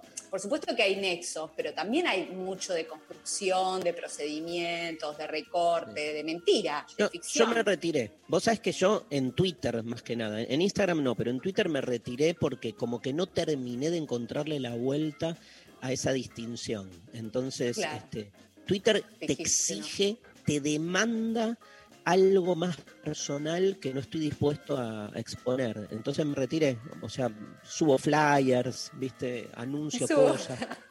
Bueno, Claro. pero ahora es la Intempestez vas a tener que poner en juego ahí tu. Porque que Me más, voy- más privado que hacer sexting, no sé qué. Cómo uno hace sexting es como no sé qué más privado hay. Que te muestren en chancletas rascándote la panza. Es como. Te develan así. Eh, sí, y el sexting exquisito, el sexting exquisito que propone Luciana Pecker, te cuento ya que este, venís del ámbito de las letras, que lo que, lo que ha creado como dispositivo narrativo Pecker es un sexting exquisito, que es una mezcla del sexteo y el cadáver exquisito. ¿Nos podés explicar este, de qué se trata desde la lingüística? Yo, el procedimiento, bueno, el procedimiento de cadáver exquisito es, había un montón de poetas, en que se usaba mucho en el surrealismo, que cada uno tiraba su- sus versos o sus palabras y lo que resultaba era justamente eso, el cadáver Y el exquisito era parte de lo que... Es una, una obra grupal, ¿no? Pero me, ¿Y cómo me- da mucha eh, curiosidad de qué puede salir ahí, un sexteo exquisito, por favor, qué monstruo, me encanta. Yo no sé si va a servir para que alguien se caliente, pero va a servir artísticamente, yo creo que le tengo mucha fe. Por ¿Viste cómo default es estamos todos cali- Ahí estamos todos Lo puedes calientes hacer claro, default. la interpelación. Vos decime, escribí porque no coges, y sí, de eso se trata, ¿no? Él decía, si nos la cobran, por lo menos escribimos, no te vamos a, no te vamos a negar la realidad. Pero también es una forma de deseo la palabra, ¿no? Por supuesto. Y además la, la clásica oposición escritura-vida, ¿no? Ahí, pero también intensifica los placeres. Yo ahí creo que intensifica, como hacía el Marqués de Sade, que era un delincuente total en el plano sexual y también escribía, ahí había una intensificación, podemos pensar. También había ganas de romper las bolas, pero eh, me, me gusta mucho esto. No sé si voy a poder participar, pero lo voy a disfrutar mucho. Sí. Yo te tomo como, te tomo como, cómo es cuando alguien es el escriba, de- como la escriba de Aguer, viste que vamos a explicarle a la gente que Aguer escribió una carta en contra de Puta Golosa, yo estaba con Darío, pero la que hizo una columna en Futurock increíble sobre esa carta, en donde habla de la devoción al porno de Aguer, la entrega al prójimo, la entrega al prójimo, ¿cómo se entregaba a ver un porno oscurísimo que no vi en mi vida con tal Yo de me lo imagino en la Catedral de la Plata, el tipo velas, un vasito de coñac y el tipo entrando a la Deep Web, muy fuerte, muy fuerte. To- todo esto Inca, se relaciona directamente con la obra del Inca Garcilaso de la Vega, ¿no? Se relaciona absolutamente, no, en realidad no se relaciona un carajo, pero bueno, ustedes siempre llevan todo al mismo terreno. Hay una suerte de pulsión erótica irrefrenable en este programa. Vamos a poner orden y vamos a hablar del Inca Garcilaso de la Vega, que es otro Inca, no soy yo, claramente, eh, que, bueno, toca porque toca la I y no es difícil la I, pero el Inca Garcilaso de la Vega nos viene bárbaro porque se considera como de alguna manera su obra, que se llama Los Comentarios Reales, como la gran eh, primer obra de la literatura latinoamericana.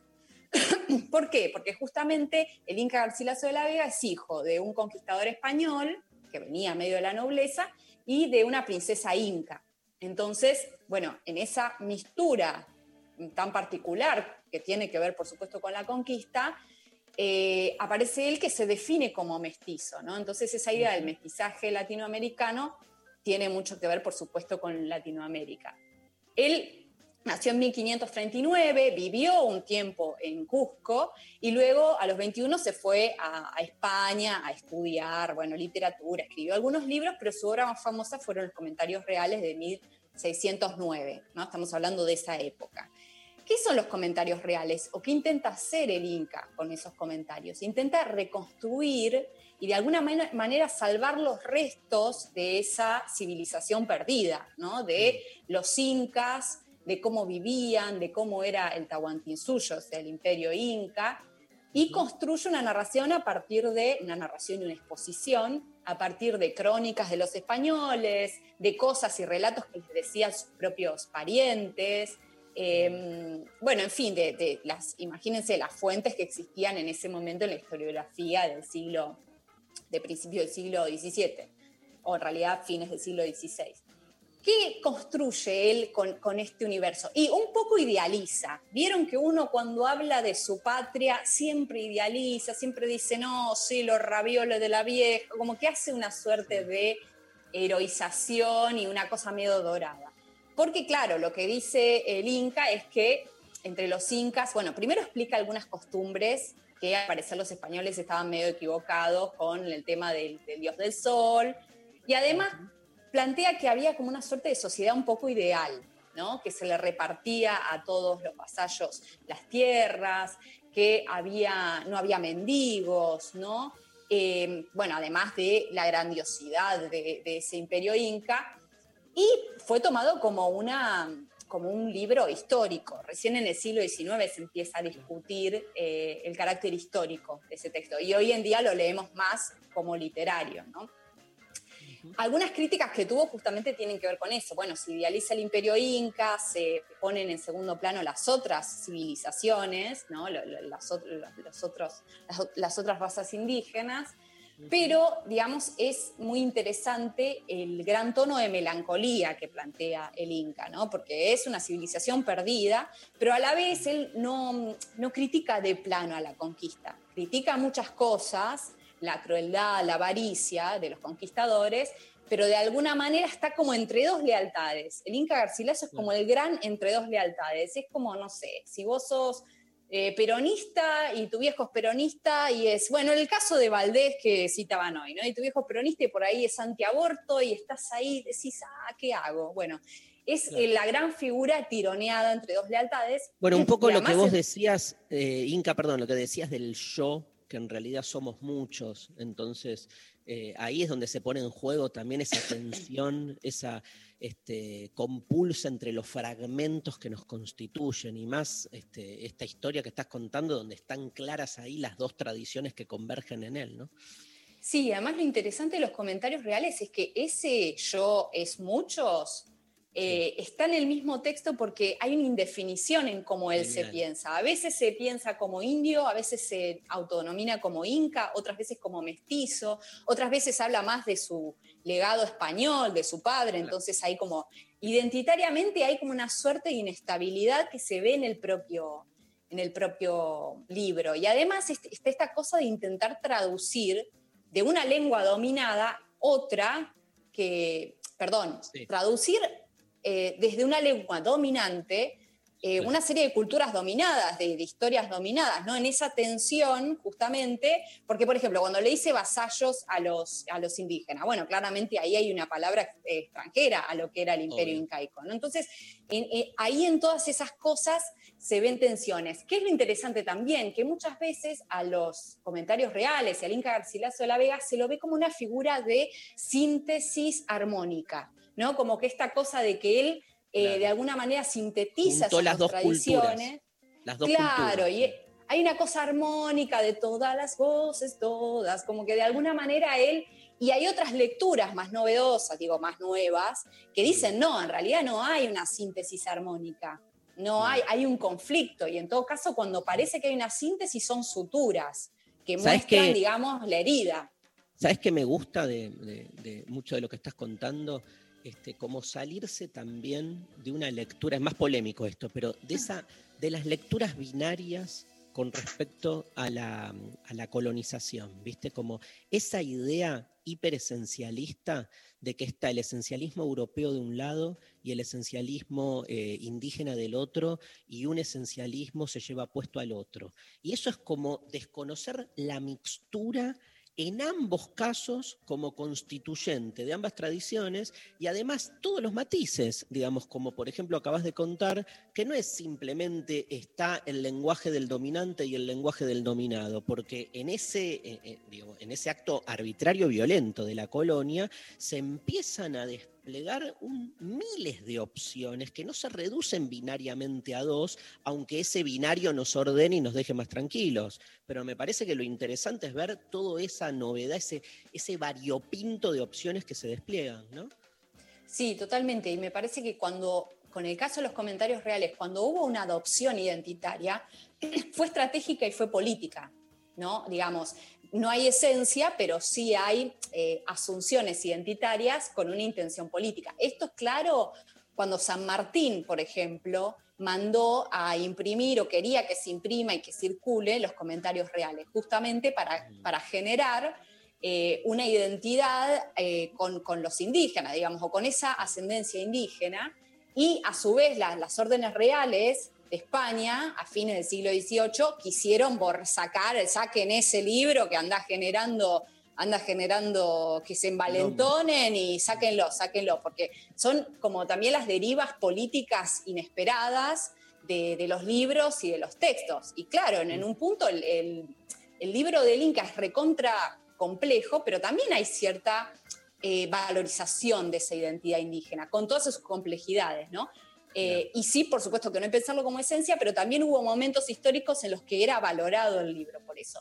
Y esto me parece importante, y ya voy cerrando, pero me parece importante porque no sé si han visto ustedes, y esto también es más, más polémico, pero creo que voy a tratar de ser lo más objetiva posible, he escuchado últimamente en algunos discursos políticos y en algunas notas la insistencia de que en Argentina somos principalmente inmigrantes de hijos de inmigrantes europeos.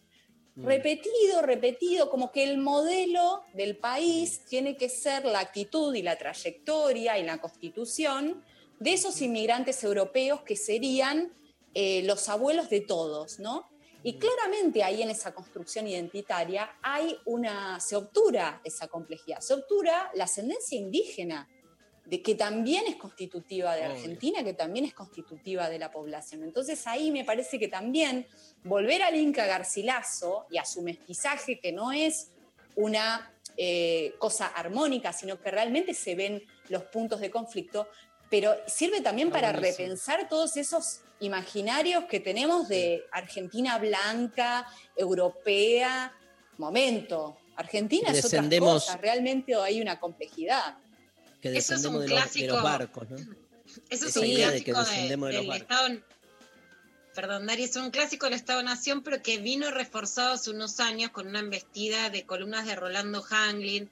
En su momento era en la revista de la Nación y que ahora están reflotando otros de los sectores que llamamos libertarios con esa, con esa idea muy fuerte y en contra principalmente del imaginario de los mapuches tomatierras, ¿no? Bueno, eso claro, también se volvió a reflotar y también me parece que aparece para apuntalar los discursos de la meritocracia, ¿no? Recuperar esa experiencia de esos inmigrantes europeos que se rompieron el lomo, ¿no? Lo he escuchado en la discusión de, de, de la discusión del impuesto a las grandes fortunas, ese tipo de relato, ¿no? Y me parece, no, no es porque sean excluyentes o discriminadores de manera clara o abierta, pero que sí dejan de lado otras experiencias que tienen que ver con otras precedencias y que tienen que ver con la ascendencia indígena en este país, que sigue siendo en un punto negada o, o dejada de lado, ¿no? Y que tiene que ver, tiene un montón de ramificaciones económicas, eh, de la discriminación, cosas que sabemos, ¿no? Pero me parece que cada vez que hay algún político o un periodista, o estos casos que mencionabas, que construyen alguna idea de lo que es la Argentina, hay que revisar esos esencialismos y esas identidades iguales a sí mismas que suelen generar. Y bueno, el Inca Garcilaso en los comentarios reales es justamente va en contra de eso, porque él intenta generar identidades, armonías, pero en su escritura todo el tiempo se ven eh, las dificultades. Y justamente, ¿por qué no podemos armonizar algo y por qué hubo violencia?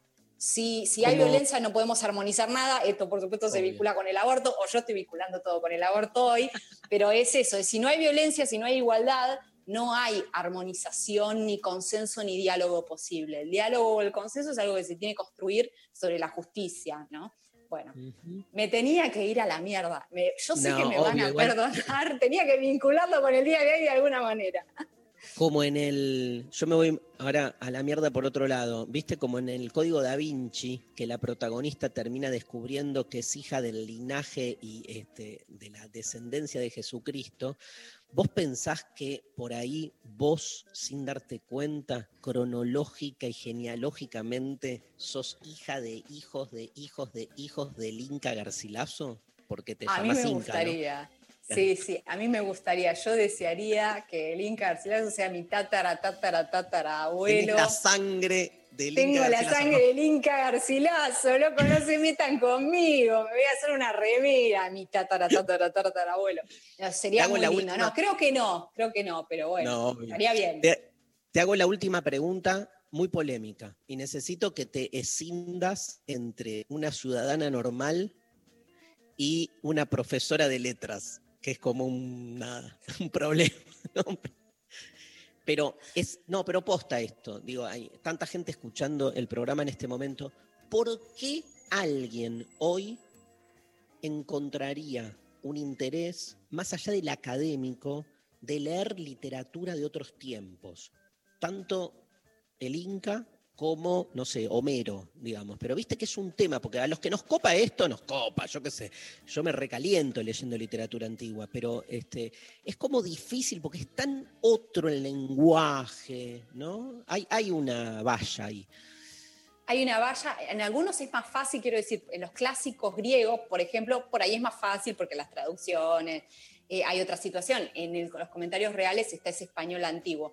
Yo creo que porque una vez que pasamos la barrera de una dificultad, de otro idioma, creo que se pueden encontrar primero como el, exotismo de ver qué pensaban en otros mundos, en otras Mm. realidades, de la misma manera que por ahí nos gusta la ciencia ficción o nos gusta Game of Thrones, que vemos ahí cosas extrañas que no tienen nada que ver con nuestra realidad, creo que eso también forma parte del disfrute, ¿no? A algunos no les gusta y les gustan las obras realistas, pero también Claro. creo que hay un disfrute en a ver qué pasaba acá en esta obra del siglo XVI, qué pensaban, qué decían, cómo era, ¿no? Una suerte de, de curiosidad por, por lo otro Claro. que es otro, esa cosa exotista. Pero también me parece que cuando leemos esas obras a veces vemos que hay, algo- primero que han inventado cosas que nosotros hoy creemos que, que- que, no sé, que, que son invenciones, qué sé yo, vemos Hollywood y creemos que son invenciones y en realidad son formas narrativas que inventaron los griegos, ¿no?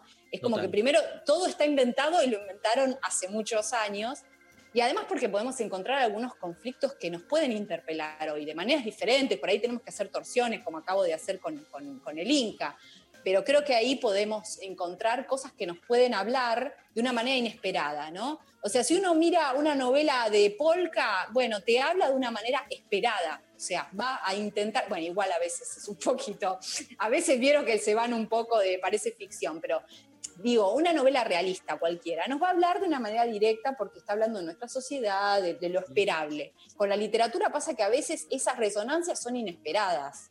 ¿Te pasa o no te pasa? Y ahí también no hay que tener miedo, decir, bueno, sí voy a empezar este libro y si no me gusta dejarlo. Yo ahí, cero profesora de literatura, o sea, cada uno lee lo que quiera y si no te gustó, no te gustó, no importa que sea una obra ultra canónica, uno tiene que encontrar el amor de su vida en la literatura y ahí hay, vieron, es como el amor.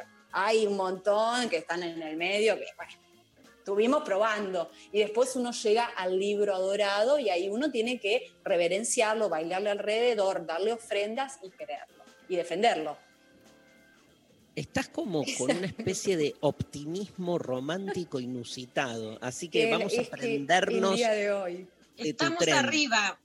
Es, es la prueba viste lo que siempre digo que es, estar encendidas políticamente nos enciende filosóficamente, nos enciende literariamente, nos enciende sexualmente, estamos arriba, hay una energía de lo posible que te sube, da un subidón. Tremendo. Así que bueno, aprovechen gracias. porque después vuelve la melancolía, el dolor y Sí, la sí, al toque. destrucción. Al toque. Bueno, nos vemos el domingo 20. Dale, Nos vemos, nos vemos. ¿Cómo vas a ir vestida? Estábamos discutiendo acá. No sé, yo después voy a preguntar por el código de etiqueta, porque a veces me mando algunas y voy medio como de fiesta, medio raro. Así que voy, voy a preguntar cómo van a ir ustedes y ahí me voy a acomodar. A mí me gustaría verte de fiesta, Inca, me encantaría. Me gustaría que, que Darío vaya en smoking, con un moño por lo menos, no te digo Ah, todo. me muero. bueno. o remeras, Moño. esas remeras que tienen como dibujado un smoking, por lo menos. a medio camino. Eso es muy de. Marcel Marceau, ¿viste? Eso es muy de, de sin codificar, boluda. Eso. Sí, sí.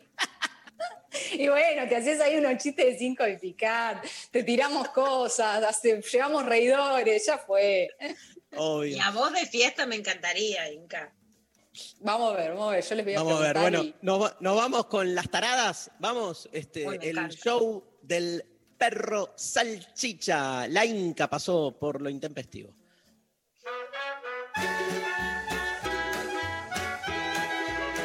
Perro salchicha,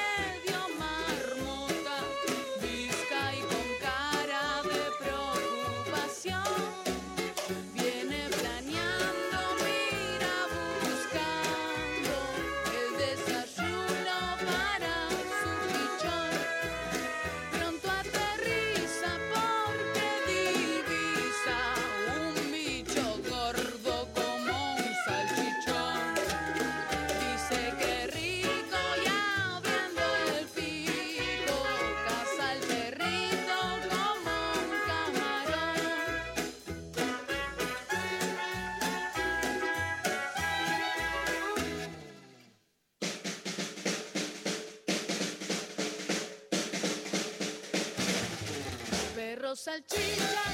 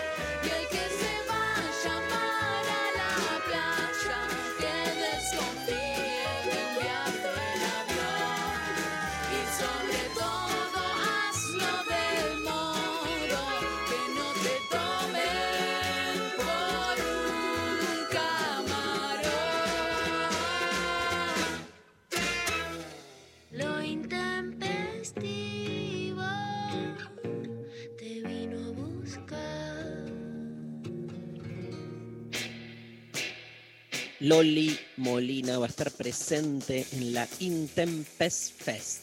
Qué lindo escuchar por primera vez y verla a Loli cantando. No sé si tiene, no hay un tema entero. Va a tener que entrar como en un loop, ¿viste? La canción de lo intempestivo repetida tres veces para que dure. Le tipo- hacemos el coro. Le hacemos el coro. A ver, ¿querés que hagamos un intento? Nos tiran lo intempestivo y así la cantamos todos. Ahí está. ¿Cuándo entramos? Darío es el director de la ¿Sabe orquesta. ¿En qué parte de la pista entrar? Darío, ¿qué? El director de la orquesta. No me hagas cantar sola porque no ha... Soy Pero Luciana, la propusiste vos. Pero yo como entro, hoy pero estás- yo- acabas de decir que estás encendida, enamorada, todo. ¿Cómo no vas a cantar, Pecker? Estoy encendida, no, no, por eso voy a cantar. Entra vos y yo te sigo. Yo espero cuando canta, entro. Vamos, con el tema. Fuera del tiempo están las preguntas, las luces y No, no importa, no importa. Ahí está, ahí está. que no tienen fin. Vamos. Ahí en la frontera están las señales, Esto es un desastre, bordes por donde hay que ir. ¿Cómo dice? Dos, tres. Lo intempestivo. La intempestes.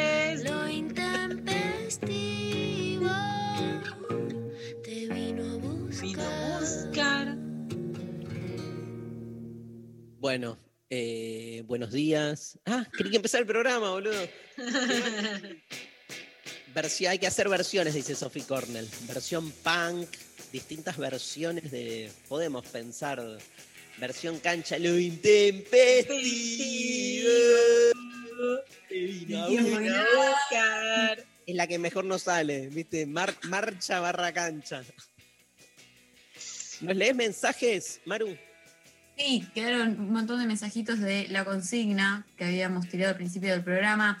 Eh, por Instagram, por ejemplo, eh, Amtita que nos dice, cuando parí a mi hijo sufrí violencia obstétrica y ejerciendo el periodismo sufrí censura. Bueno, tremendo. Eh, después, por ejemplo, también otra persona dice, vivo en Villa Gesell, eh, iba de noche a la playa y más de una vez me revisaron tocándome por si tenía drogas. Otro Tremendo. caso de... Típica, supuesto que típico prohibido. abuso policial, ¿no. Lula? Típico.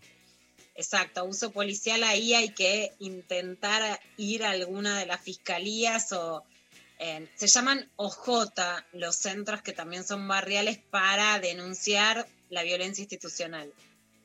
Sí. ¿Sabes que está circulando ya en Twitter las primeras declaraciones de, de algunos y algunas diputadas este, tremendas, ¿no? Eh, Están como recortando algunos fragmentos de, de Ay, Dios. discursos. Nada, empezó, empezó. Empezó ya el empezó día. a, la- a las Sí, sí. 11. Sí, sí. Bueno, más mensajes. Hay audios, ¿no, Pablo? Yo quiero que el aborto sea legal para que callen a esos provías que dicen, bueno, igual yo estoy de acuerdo con que si es una violación eh, puedan abortar. Primero hacerlo gratuito para que no, no tengan que pagar para, para, para asegurarse de que no van a morir. Que pueden ser nenas de 9 años o de 10. Y después eh, y después que no que si es, que no sabes si es un caso de violación y entonces por qué o sea si vos estás de acuerdo con que los abortos sean en caso de violación por qué vas y le gritas a una nena de nueve años asesino en la puerta del hospital No, no, no. No, no. Tremenda. Así me tuvo el martes dos horas. Yo se lo juro, o sea, las mejores argumentaciones que escuché. Tiene 10 años. Increíble. Increíble. Una grosa. Pásame otro audio, Pablo. Hola, intempestivos, buen día. Quería contarles mi experiencia, que de jovencita tuve un aborto en contra de mi voluntad. Mi familia me echaba de la casa, quedé sin trabajo, no podía mantener a mi supuesto bebé, el padre se había ido, así que tenía todas en contra. Mi familia me obligó a abortar. Estuve tres años que parecía una entidad caminando. De hecho, tuve anorexia nerviosa. Nunca más quedas igual psicológicamente. Solo me calmé cuando a los tres años pude volver a quedar embarazada y ahí dije, a mi hijo no lo toca nadie. Así que cada experiencia es única. Solo podemos hablar lo que lo vivimos. Mi consejo es que no lo hagan, porque no quedas nunca más igual. Sinceramente, nunca más psicológicamente quedas igual. Qué, qué- qué importante este testimonio para entender la diferencia entre un aborto clandestino y un aborto legal, el acompañamiento, la contención, el cuidado. Bueno, se trata un poco de eso, ¿no? Dari, algo muy importante, porque este relato de la señora pasó y pasaba mucho, ¿viste? Cuando hablamos del padre que siente vergüenza, etcétera.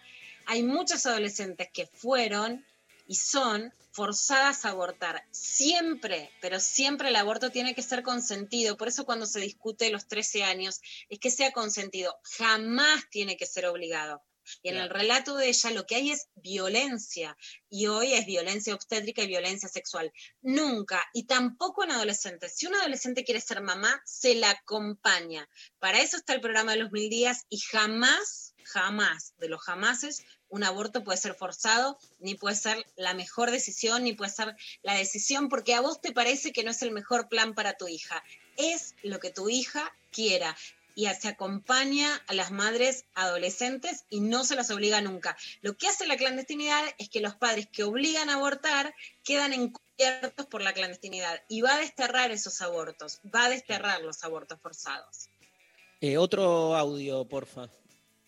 Hola Intempes, acá Nati. Yo quedé embarazada cuando tenía 18 años de un chico con el que salí dos meses. Cuando yo le cuento la situación para ver qué hacemos, él se despega automáticamente y me dice que reconocerlo iba a ser una lotería, una en un millón. Entonces yo le dije, no quiero tenerlo. Entonces, entonces él me dijo, bueno, y que me ayudara. Y, yo, y él me dijo, bueno, yo no voy a ser cómplice de lo que vos hagas, yo creo en Dios. La cuestión es que terminé resolviéndolo con mi ginecóloga que me pasó el dato de un lugar clandestino, una genia, eh, me acuerdo hasta el día de hoy, y con mi mamá que me, que me hizo todo el acompañamiento. Eh, lo peor de todo y lo perverso es que el tipo me compró una Coca Light y me dice, ah, de ahora en más te vas a tener que empezar a cuidar porque vas a engordar. Bueno, esa es mi experiencia. La verdad es que estoy eh, totalmente de acuerdo y luchando porque esta ley eh, salga. Les mando un beso. Tremendo. Yo creo en Dios. ¿Por qué de yo creo en Dios se deriva estar en contra del aborto y no se deriva estar a favor de la pena de muerte, estar a favor de tantas cosas que en nombre de Dios se han generado en términos de violencia, arbitrariedad, sujeción, ¿no? Eso es, me parece, digamos, como de una, no sé, no sé si ingenuo, no sé si manipulador, ¿viste? O sea, casi, no sé. Y voy a ser muy bruta, Dari, porque estamos en días que son decisivos y que entonces hay que decir las cosas por su nombre.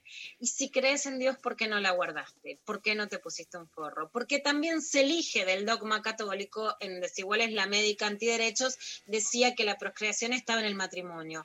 Yo quisiera ver cuántos varones hoy en la Argentina tienen sexo solo a partir del matrimonio y solo en el matrimonio. No quedan 10. Entonces, no acompañan al dogma religioso para tener sexo del modo que quieren y usan el dogma religioso para condenar a las mujeres a la soledad, fruto de lo que ellos también hicieron y disfrutaron, ¿no? Esa desigualdad en el sexo, nunca más. Clarísima, clarísima. María. ¿tenés para Bueno, leer? Sí, por ejemplo, eh, nos, nos llega otro mensaje por Instagram eh, de una chica que dice, cuando en algunos coles no nos permiten tener centros de estudiantes, ve eh, restringidos sus derechos, que lucha. Esa, la, la he vivido, la he sentido, eh, así que eh, nada. Esa fuiste vos, fuiste vos que escribiste por Insta.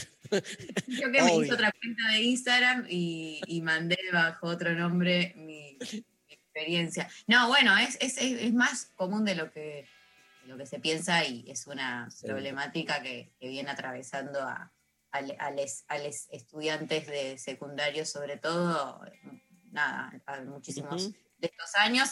Este, así que todo mi, mi apoyo ahí a, a esta, a esta oyenta. Bueno, último mensaje.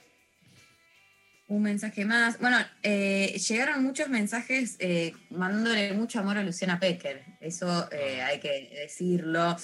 Lu, hermosa, valiente y perseverante. Gracias eternas por tu lucha, por mujeres como vos que no se resignan al sometimiento. Es que la humanidad evoluciona. El resto solo disfrutamos luego de los logros y derechos conseguidos por sus luchas. Perdón y gracias. Y un corazón hermoso. Perdón para la iglesia, pero los mimos se agradecen porque somos mimosas, como decimos cuando estamos con María en el Pulpivas. Así que mimos siempre, perdón jamás. Mimos Bueno, se nos fue el programa. Luciana, te vas para el Congreso, ¿no? Me voy para el Congreso. Bueno, este, eh, sigue en Nacional Rock, este, eh, en la programación del día, va a salir más de una vez, Luciana seguro, trayendo novedades, quédense en este dial, déjenlo ahí de fondo, este, nos vemos el lunes recién, Lula. Nos vemos, Nos el vemos lunes. el lunes y mañana hablamos de alguna manera con Ah, la- mañana hablamos, mañana hablamos, ahí con Rechimusi y María haciendo el programa, vamos a tener un contacto telefónico, este, obvio, con la Lula. Este, gracias Pablo González, Nazarena Talich en la operación técnica, Lali Rombolá, Sofi Cornell, un gran abrazo a todos, programón hoy, este, y bueno, se viene la Intempes Fest, este, pueden comprar sus entradas en la página del Conex, así no se quedan sin lugar y tienen primera fila. ¿Qué mierda será una primera fila? Pero no importa. Este, en términos virtuales, después pones el colchoncito este, al lado de... Bueno, el colchoncito yo porque me acabo de mudar y en vez de sillón tengo un colchón en el living, así que cero parámetro de nada. Bueno, nos vamos, nos vamos con Luis Alberto Spinetta, dedicado a María Stanriver, que tanto ama la música de Spinetta, 20 ciudades. Hasta mañana, esto es lo intempestivo en la Nacional Rock.